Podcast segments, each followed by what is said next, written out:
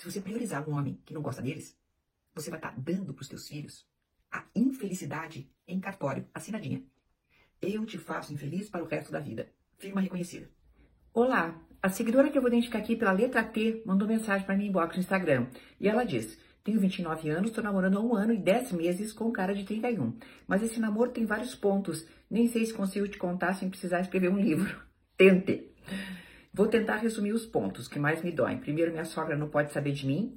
Minha sogra não. Isso mesmo. Eu namoro escondido da minha sogra porque ela não aceita que o filhinho dela namore. Principalmente uma mulher que tem filhos. Esqueci de comentar isso. Tenho dois filhos que não são dele. O segundo ponto é esse: ele não gosta de criança. Então, não convive, não interage com meus filhos. São poucas as vezes em que estamos quatro juntos e quando estamos, ele não dá muita atenção. E muitas vezes me critica por ter tido filhos e ser mãe solteira. Sobra alguma coisa de bom em você?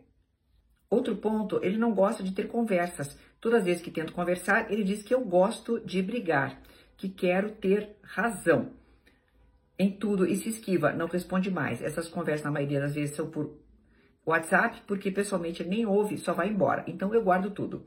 Não consigo falar sobre o que me incomoda, sobre o que espero e quero. Dizem ovos, tenho medo do que falar com ele, porque ele fica com raiva à toa. Se comporta muitas vezes como um adolescente de 12 anos na maior parte do tempo parece mais que somos dois colegas do que namorados. Outro ponto, às vezes penso que ele é assexuado. São raras as vezes que temos relação sexual, ele não demonstra interesse. E eu não acho que seja porque outra pessoa, porque desde conheci ele, ele é assim. Antes achava que era timidez, porque é muito tímido, tem vergonha de tudo, inclusive do corpo dele. Os amigos sempre são prioridade, vejo que dá mais atenção a eles do que a mim. E se precisar escolher, sempre escolhe eles. Se eu for detalhar ou exemplificar situações, fico aqui digitando por horas. Eu sou totalmente dependente emocional, não só dele, das pessoas ao meu redor. Ótimo. Já está tendo um diagnóstico, querida. Tudo bem.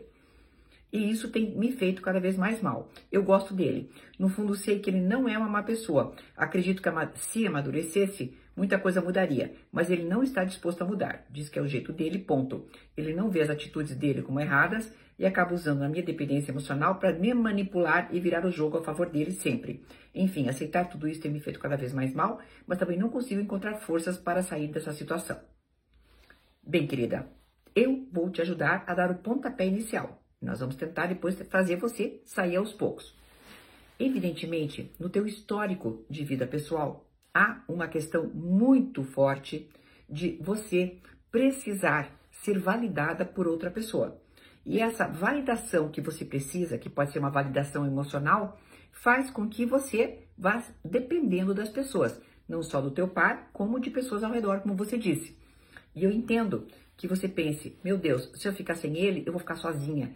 Eu sou mãe solteira, quem é que vai me querer? E eu sei que passam muitas coisas pela tua cabeça que são também culturais, tá? Eu entendo. Esses são os mecanismos da armadilha da dependência emocional para mulheres porque 90% das dependentes, as pessoas que são dependentes emocionais, são mulheres. Isso é uma questão estatística. Eu estudei muito e estou dizendo isso com conhecimento de causa. Né? Então você é uma pessoa que pertence a essa categoria, infelizmente, né, de pessoas que têm uma tendência a ter dependência emocional pelos motivos que eu te falei. Mas vamos lá. Tem saída assim, tá? Vamos avaliar várias coisas.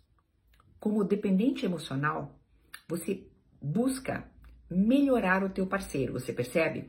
Quando você diz assim, eu queria que ele amadurecesse, porque magicamente você pensa que se você amadurecer este homem, ele será aquela pessoa que você espera.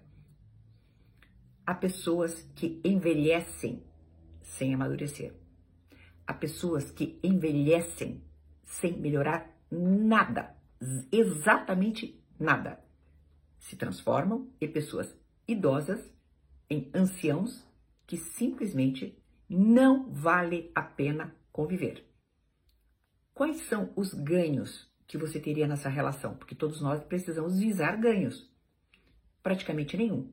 Veja bem, não aceita seus filhos, que deveriam ser prioridade hoje em sua vida. Nem te apresenta para a mãe, porque você não seria aceita pela família dele. Coloca defeitos em você, vira o jogo e manipula.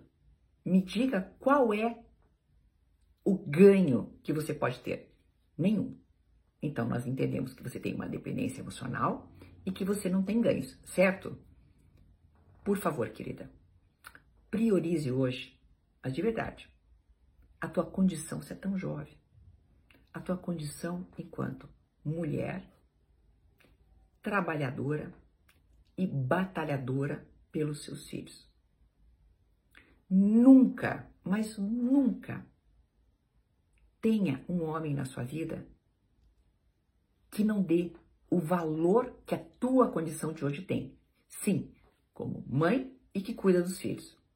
Esta é uma condição maravilhosa tua. Você não pode permitir jamais que um homem não aceite esta sua condição. E mais, sabe aquilo que eu te falei de você ter tido uma insegurança desde pequena e por isso hoje você é insegura? Não faça isso com teus filhos. Se você priorizar um homem que não gosta deles, você vai estar dando para os teus filhos a infelicidade em cartório, assinadinha. Eu te faço infeliz para o resto da vida. Firma reconhecida. Não faça com eles aquilo que um dia fizeram com você. Esta é a maior força que você pode ter. Não faça com seus filhos aquilo que fizeram com você. Priorize a tua relação com eles. Priorize mesmo, tá? Priorize o seu trabalho. Priorize a sua própria vida desacompanhada. E quando surgir uma outra pessoa em sua vida que não é prioridade, será alguém que tenha um envolvimento bonito na sua vida a ponto de achar que a sua condição ou seja, a tua condição, é uma condição maravilhosa, porque é mesmo, querida. Sugiro também que você faça terapia. A gente sabe que os nós do passado são muito fortes, a gente sabe disso. Mas terapia orientada por um psicólogo ou uma psicóloga, você vai ver o que faz de maravilhas na cabeça de uma pessoa como você, tá, querida? Força e você vai sair dessa, tenho certeza. Mas faça força para dar esse pontapé inicial de se liberar dessa relação que é tóxica e não te abastece. Até uma próxima!